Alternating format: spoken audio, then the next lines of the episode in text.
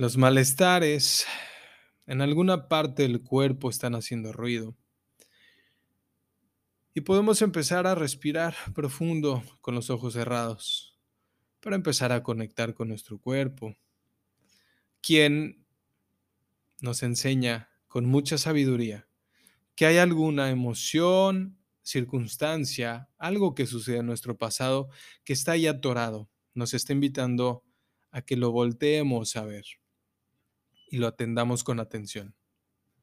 Si no tienes ganas de ver este video o escuchar este podcast, pues lo único que hacer, cerrando los ojos, conectando con ese síntoma, conectando con ese malestar, revisando en qué momento se estableció, en qué momento nació ese malestar.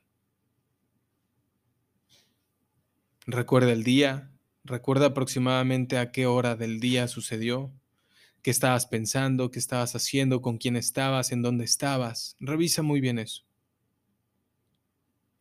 Y ese es un pequeño ejercicio que hoy te dejo en tus manos para que puedas establecer conciencia contigo mismo, contigo misma.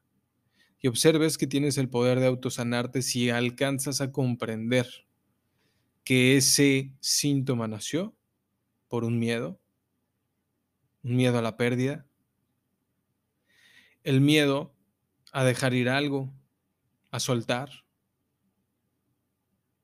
Y no siempre soltar tiene que ver con una persona.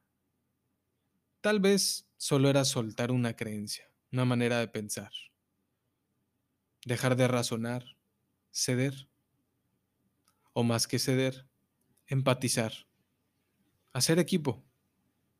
No lo sé. Te dejo esas ideas para que estés trabajando en ti con mayor constancia, sobre todo por el tema que hoy vamos a estar tocando, lo que hoy vamos a estar trabajando.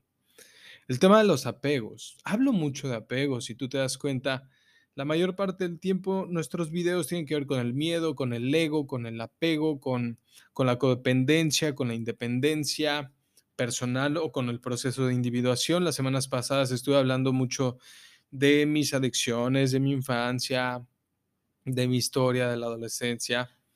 Y ahora se presenta un nuevo mes. Felicidades a todos los que llegamos aquí, 1 de agosto, 1 de agosto del 2022.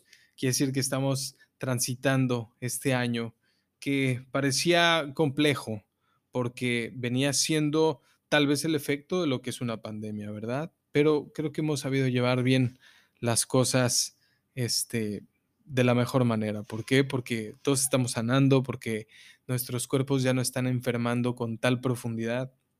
Incluso muchas personas, gracias a esta pandemia, iniciaron sus procesos psicológicos, terapéuticos, talleres, conferencias, retiros, muchas cosas, abrieron su mente y de eso se trataba este fractal, de eso se trataba este periodo de tiempo, de que abriéramos nuestra mente todos, ¿vale?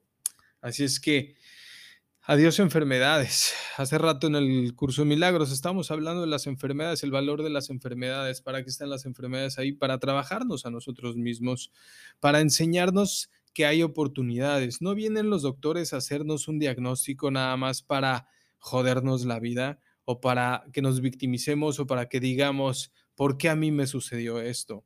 Sino que en realidad eso nos está sucediendo para que tengamos la oportunidad de abrir nuestra mente, de abrir nuestra conciencia, que trabajemos más allá de lo que ya creemos y creamos. Seguramente la enfermedad se presenta a través de acontecimientos conflictivos y si no es que desde el nacimiento. Y hay que tener mucho valor para enfrentar estos dolores, sí, es, la verdad. Este, yo no puedo compartir con todos ustedes los mismos dolores, he tenido mis propias este, enfermedades, eh, y no creo que exista un ser humano que no las vive. Yo creo que todos tenemos un talón de Aquiles, todos tenemos una kriptonita que hace que estemos trabajando en nuestra alma, en nuestro abrir la mente, en nuestra psicología y en entender que el mundo que estamos viendo es producto de nuestro mundo interior, ¿sí? Y podemos pasar toda la vida llorando internamente por un conflicto, por algo que no dejamos ir, es decir, por algo a lo que yo le di mucha importancia, ya es una persona, una pareja, perdí a un hijo, este, a mi madre, perdí a una pareja, este, abusaron de mí sexualmente cuando era pequeña, cuando era pequeño, mi papá era alcohólico, este, cuando yo nací, eh, los doctores decían que tenía tal enfermedad, mi hermano nació enfermo, éramos gemelos, pero mi gemelo eh, murió y, y, yo me siento culpable de estar vivo. ¿Saben? Es a lo que me refiero. Todos tenemos, todos tenemos una historia que contar. Todos tenemos una historia de la cual podemos aprender mucho, mucho, mucho, mucho. Nuestros seres queridos que ya fallecieron nos están dejando un legado para aprender a amar nuestra vida también, ¿sabes? Y de a donde quiero llegar con toda esta reflexión es a que nos demos cuenta que más allá de ser víctimas de algo que nos está doliendo, la vida nos está gritando, güey, aprende de eso.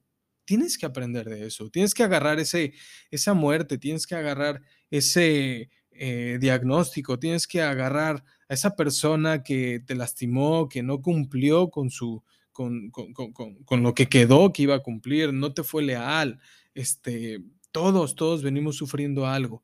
¿Cuál es tu herida? Ya sabes cuál es tu herida. Tú sabes, solo tú sabes cuál es tu herida. Los demás podremos escucharla, pero solo tú vives tu herida. Solo tú eres la única persona que puede observarla y usarla a favor de que crezcas, de que abras tu mente. ¿Y sabes por qué sonrío? Porque me da mucha alegría llegar a este punto contigo. ¿Por qué los seres humanos generamos apegos? ¿Por qué los seres humanos generamos apegos? Esa es la pregunta. Antes de partir, quiero saludar a todas las personitas que están aquí conmigo esta maravillosa noche. Déjenme acomodar aquí mis cosas. Muy bien. ¡Guau! ¿Por qué generamos apegos? Déjame decirte una cosa. ¿Cómo saber que estoy adentro de un apego? ¿Cómo saber que estoy sufriendo de un apego? ¿Cómo saber que, que yo soy una persona de apegos? Que, la codependencia, que la dependencia, todos estos términos, ¿sabes? Es algo bien sencillo. Si hay sufrimiento en tu corazón, si te ha dolido que alguien se vaya, es porque a esa persona tú le diste mucha importancia. Y a donde nosotros dirigimos la importancia, vamos a dirigir también el sufrimiento. ¿Sí? El apego se establece en la medida que yo le encuentro determinado valor a esa persona, a esa circunstancia, a ese trabajo, a ese negocio, a esa sustancia. ¿Sí? ¿Qué más? ¿Qué más podría hacer? En la medida que yo le, le otorgo un poder, porque eso me hace sentir bien, me hace sentir mejor que como yo me estaba sintiendo. Qué bueno que te encontré sustancia, porque si no te hubiera encontrado, yo no hubiera podido transitar más tiempo en esta vida. Por ejemplo, el alcohol.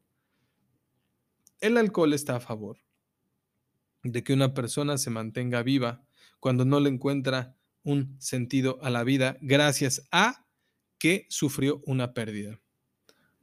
Las drogas. Sí. O vengo saliendo de un rompimiento, vengo saliendo de un divorcio, vengo saliendo de una relación de pareja muy conflictiva. Y al poco tiempo conozco a otra persona que me invita a salir, que me trata muy bien, que es muy amable, que me manda mensajes en la mañana, que me trata de una manera que me hace sentir especial para él o para ella. Y entonces, cuando andamos como muy vulnerables emocionalmente porque venimos saliendo de algún conflicto emocional, pues es evidente que vamos a correr el riesgo de establecer un apego. ¿Por qué generamos apego los, los seres humanos? ¿Sí? Para esto yo te quiero hacer una pregunta antes de que vayamos a las siguientes reflexiones.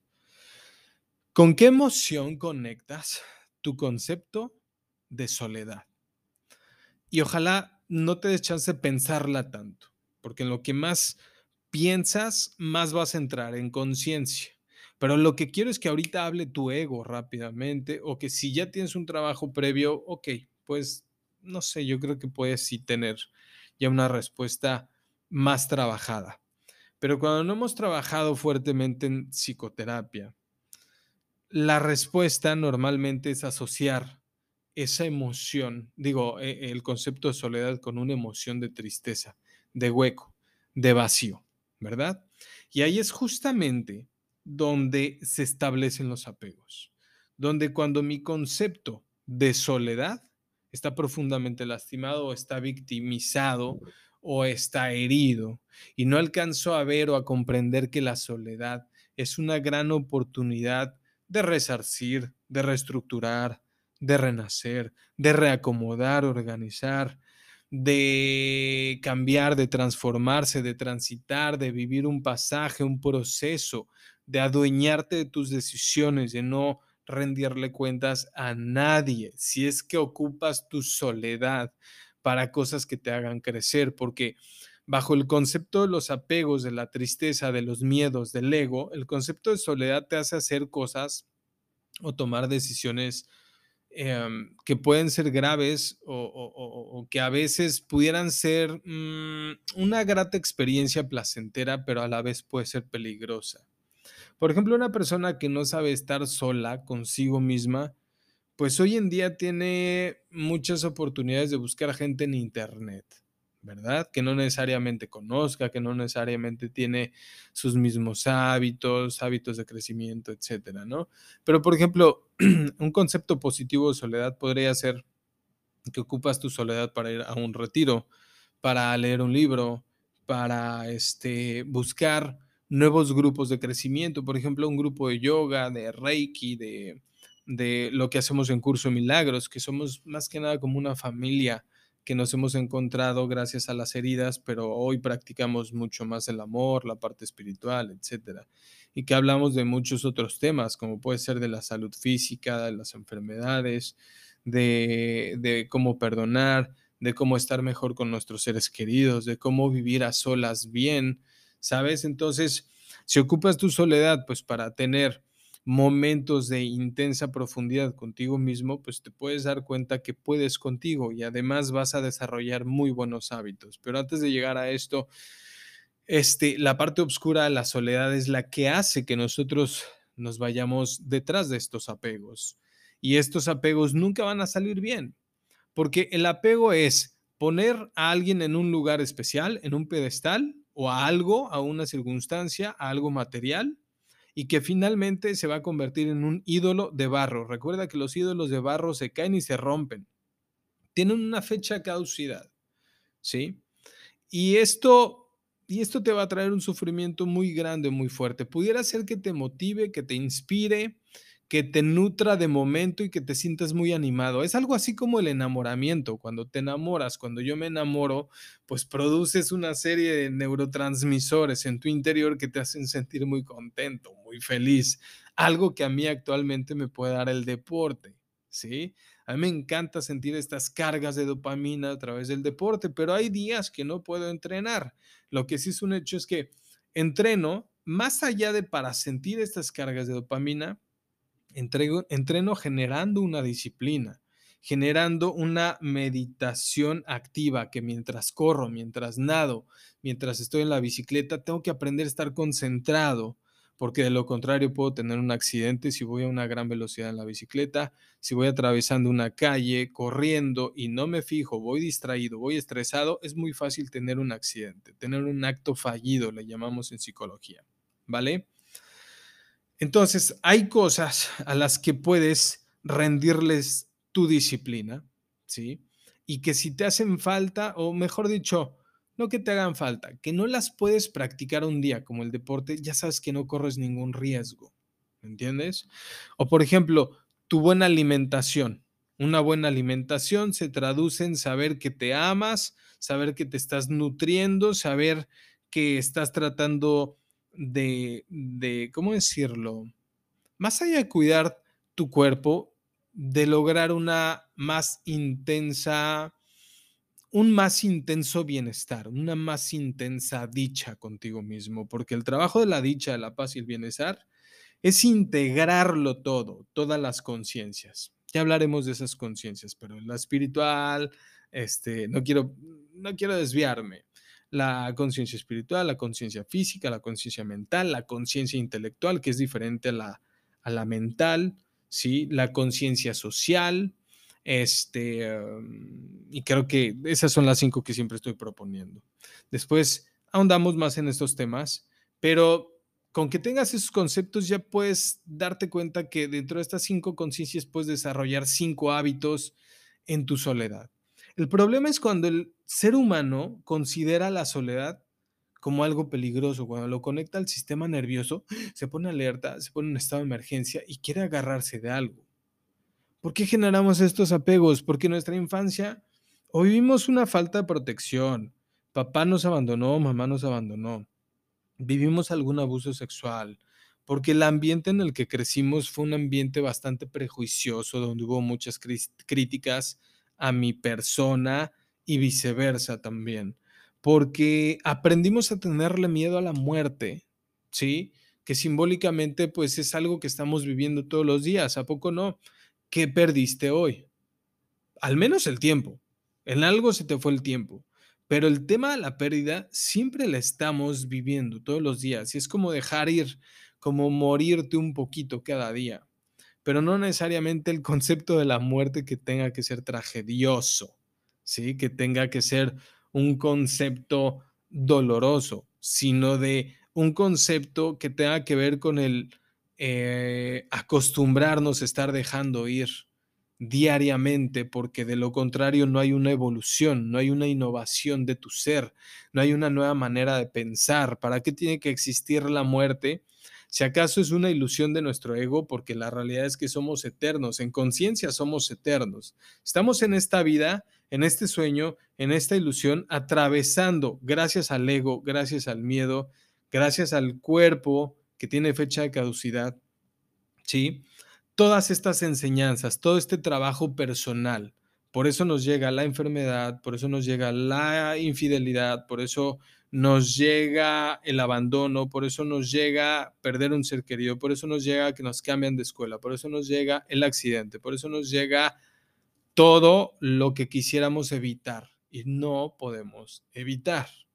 ¿sí? Nos venden en todos lados el control, el dominio de nuestra vida, el asegurar nuestra vida. Y por más esfuerzos que pudiéramos hacer, pues es inevitable que tenemos que vivir el constante perder algo diariamente. Este es el concepto que podemos eh, empezar a trabajar con respecto a la muerte, el, dejar de tenerle miedo a la muerte, es el dejar de tenerle miedo a la vida, dejar el, a un lado el miedo a dejar ir constantemente, estar soltando. ¿Por qué generamos apegos? Porque también le tenemos mucho miedo al futuro. Al no tener este autodominio, este autocontrol, ¿qué pasa? ¿Qué sucede? Pues evidentemente quiero controlar hacia adelante y no puedo. ¿Sí? ¿Cómo somos las personas que practicamos constantemente los apegos? Somos personas que si nos cachamos, sí chantajeamos, es la neta. Y bajita la mano, hasta incluso podemos llegar a ser manipuladores para hacer sentir mal a las otras personas y yo quedarme con la versión que a mí me complace, que a mí me beneficia y al otro le puede llegar a hacer sentir culpa. Esto anda muy de moda en cuanto a lo que es una característica que se habla del narcisismo, ¿sí? Pero no necesariamente tiene que ver con un trastorno, con un diagnóstico que tenga que ver con el narcisismo, sino que muchos de nosotros que hoy en día estamos tan dominados por nuestro ego, por estos miedos a perder, a quedarnos solos, pues hacemos el intento de chantajear a las personas. Otras características podrían ser los celos, volvernos enfermizos físicamente, ¿sí? personas que nos sacrificamos por otros para darle gusto a otros y de esta manera no dejar que los demás se estén alejando de mí. ¿sí? Pero observa esto, tanto los celos como la enfermedad, como el darle gusto a otros, como los sacrificios y el chantaje, ¿a poco no? Es sumamente cansado. ¿A poco no es sumamente cansado? La violencia es cansada. Hay dos caminos para, para lograr dicha, paz, quietud.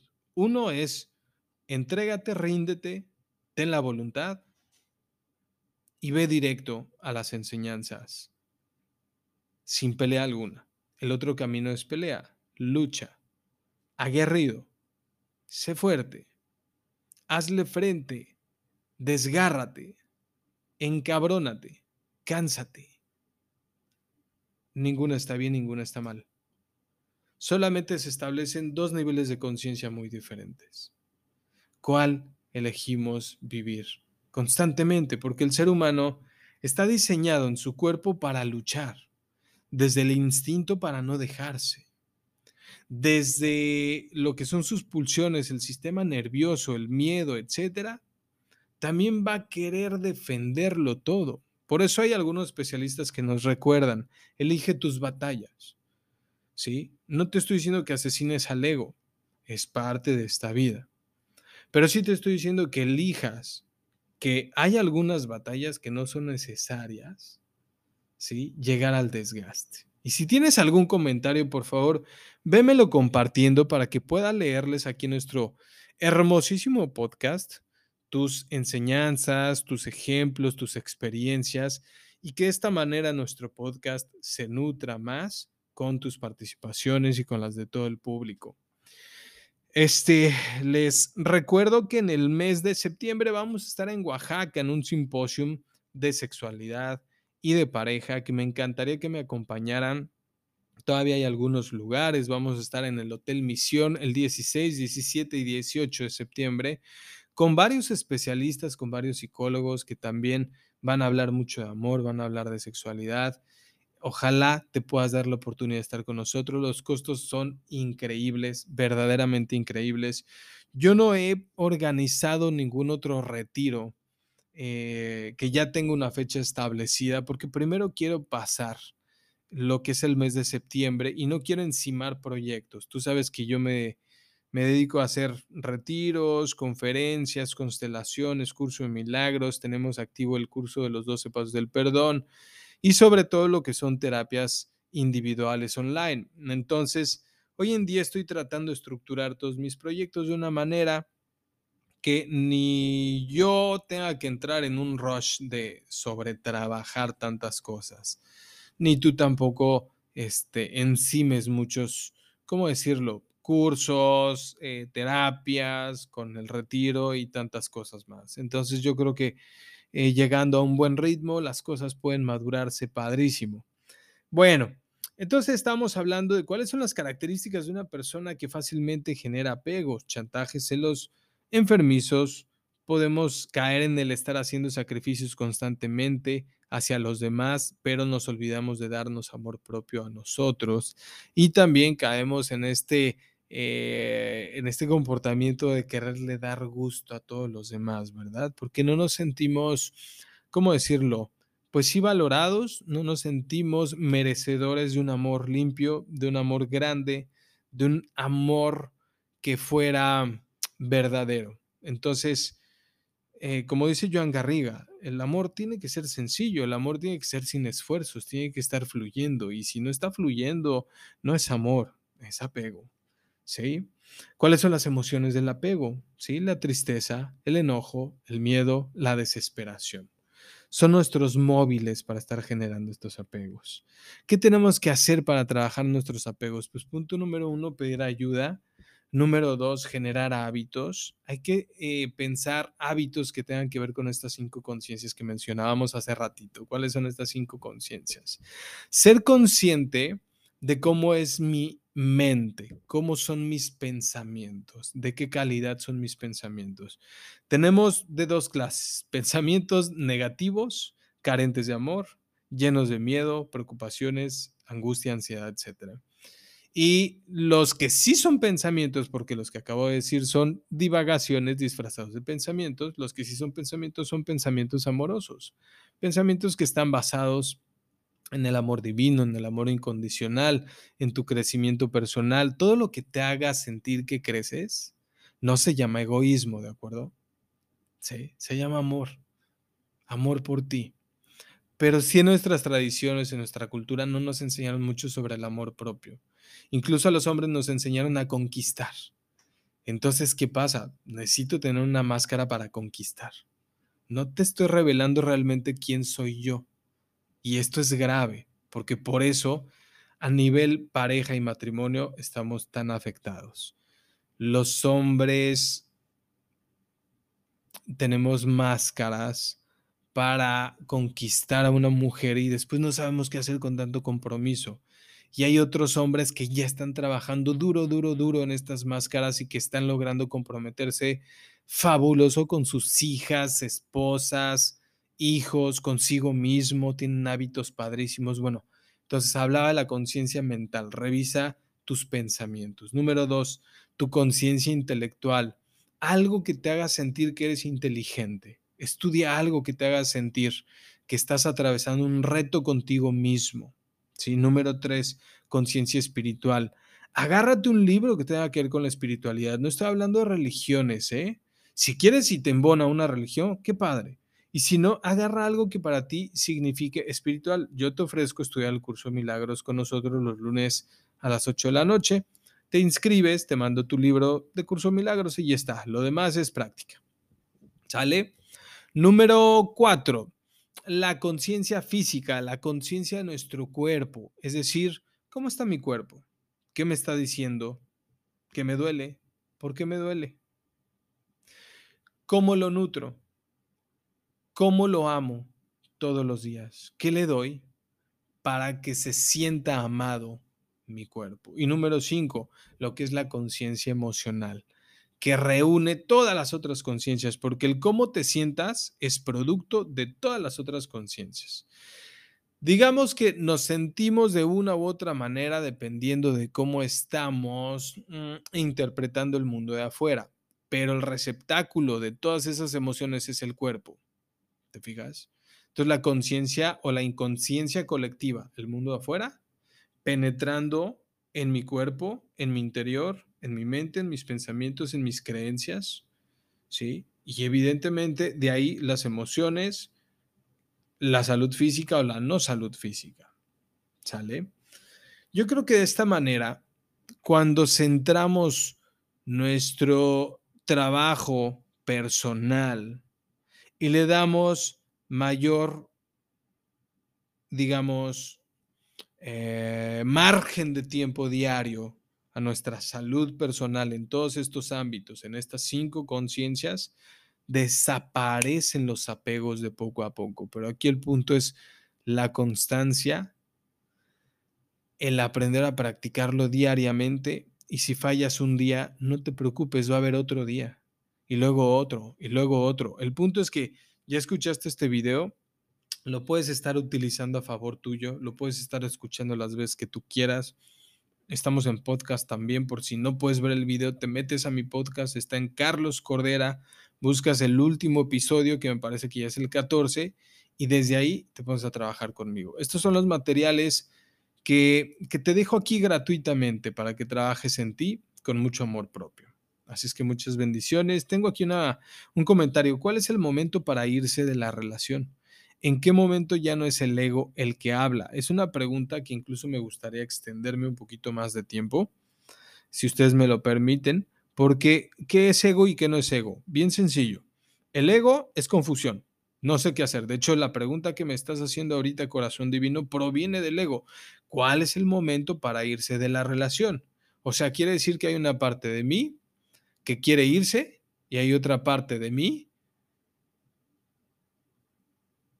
Ah, ya viste, que lo duda. Es decir, que sí quiere, una que no quiere irse y otra que sí quiere irse. Eso ya es ego. Quiere decir que esa pregunta no tiene ningún valor. Dame un segundito. Voy a cerrar con la gente de podcast. Les saluda Carlos Cordera. Estoy con ustedes cada semana, cada lunes. Se graba y entre semanas subimos este episodio.